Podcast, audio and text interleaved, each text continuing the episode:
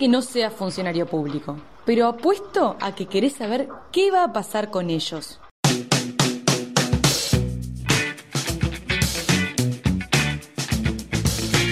Soy Carolina de Lisa y estás escuchando Sustancia, un podcast para sobreponerse al ruido y entender lo que importa. Hoy, los funcionarios públicos y los planes que el gobierno tiene para ellos.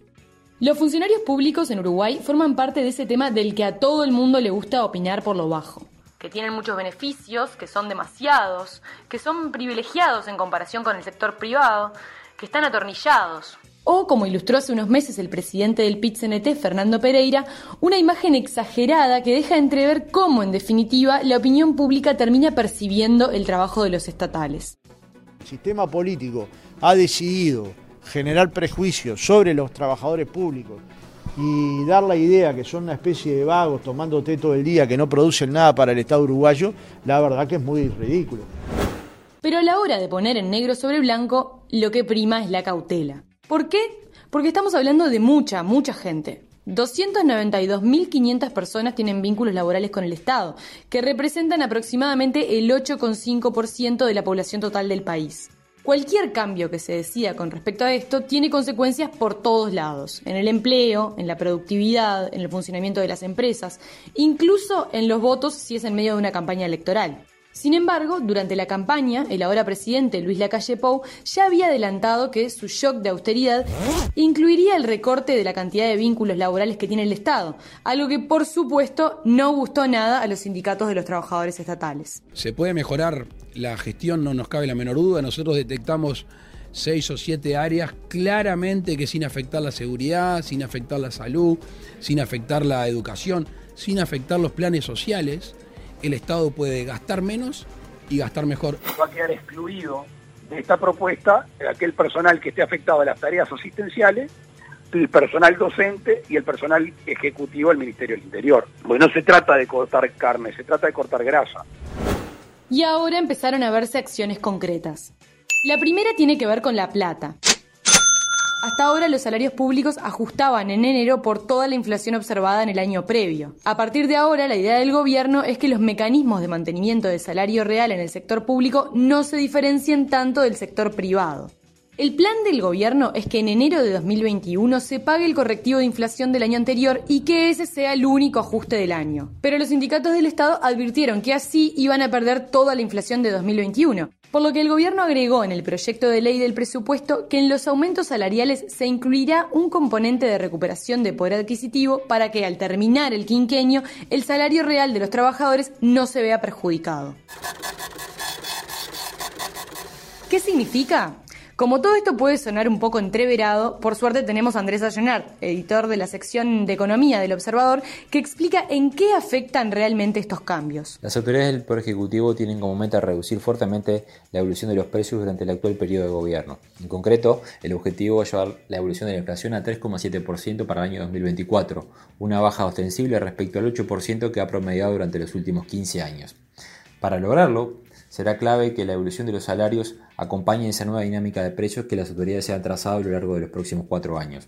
En concreto, para los trabajadores del Estado se plantea una pérdida de poder adquisitivo para el año 2021, pero existe un compromiso explícito de las autoridades en que ese poder de compra se recupere en los años siguientes. Parte de esa estrategia incluye la reducción del gasto del Estado, también durante el año 2021, en un monto que rondará los 1.100 millones de dólares. Con estas señales, las autoridades del Poder Ejecutivo pretenden enviar una señal fuerte al mercado de que es posible reducir la inflación en Uruguay. Veremos si el tiempo le da la razón al gobierno y Uruguay puede converger con una inflación más baja, como ocurre en la mayoría de los países de la región y también en buena parte del mundo. El artículo 4 del proyecto de ley de presupuesto también establece que los funcionarios que ganan más que un ministro, unos 277 mil pesos nominales, no recibirán aumentos. A principio de la pandemia ya hubo unos 15.000 funcionarios públicos que vieron afectados sus salarios.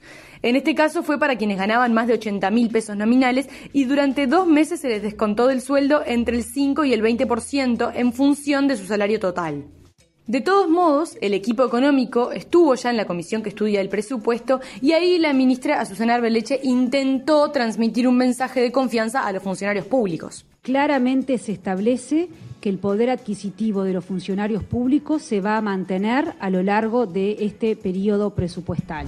La segunda propuesta que se incluye en el proyecto de ley de presupuesto tiene que ver con la carrera administrativa y con qué trabajo hace cada uno, si es importante o no, y la supresión de los cargos en caso de que no sean necesarios. ¿Qué quiere decir esto? Los organismos del Estado tienen un año y medio para presentar propuestas de modificación de estructuras, que obviamente también incluye una reestructuración de los puestos de trabajo, que después será analizada por el Ejecutivo y si tiene el visto bueno pasará al Parlamento para que los legisladores también la estudien. La propuesta implica que si con la reestructura hay ciertos roles que se eliminan, esos funcionarios pasan a quedar disponibles por reestructura para otros espacios que se generen en la administración pública.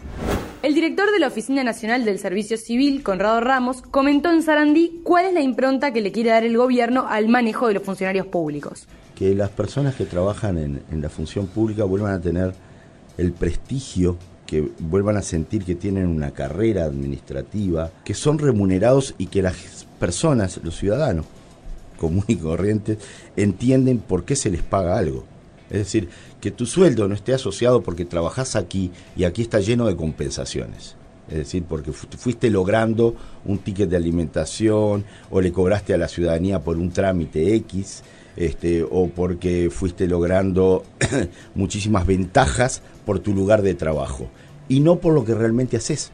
Más del 90% de los cargos no tienen una descripción de perfiles, qué competencias necesitas tener para desarrollar ese, ese trabajo. El tema es que para estos cambios que prevé el proyecto de ley del presupuesto no va a ser necesario que el funcionario esté necesariamente de acuerdo. Pueden decirte que tu cargo fue eliminado, que ahora vas a hacer otra cosa, quizá en otra dependencia, y si no te gusta, a llorar al cuartito. Si el funcionario está un año sin que se le asigne un nuevo rol, en ese caso cobrando igual su sueldo, entra en régimen de retiro o de readecuación funcional. Los funcionarios que tengan al menos 63 años y tengan causal jubilatoria podrán optar por jubilarse con una compensación de tres meses más de remuneración. Quienes no tengan causal jubilatoria y no se retiren pueden optar por irse de la función pública y en ese caso se les pagará seis meses de sueldo. El tema surge con quienes quieren quedarse, pero pasó un año y todavía no fueron asignados a otra tarea. En ese caso van a una capacitación para nuevos puestos que será obligatoria. Si no la hacen, queda como que renunció a ocupar el puesto. Pero también puede pasar que no aprueben esas capacitaciones y entonces son cesados definitivamente. COFE está en contra de esta última disposición y Aidemar González, que integra la dirección de la Confederación de Organizaciones de Funcionarios del Estado, explica por qué.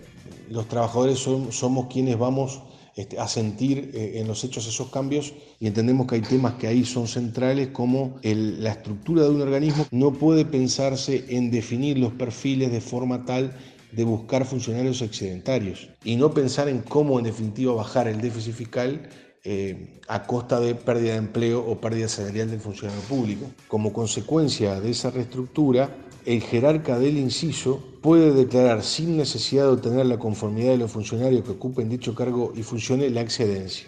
Y nosotros entendemos de que eh, tiene que existir necesariamente la posibilidad de que el funcionario haga los descargos, eh, la posibilidad de que pueda ser redistribuido dentro del propio organismo y necesariamente todas esas cuestiones este, para nosotros son centrales porque hacen a lo que es eh, el derecho a la defensa del funcionario.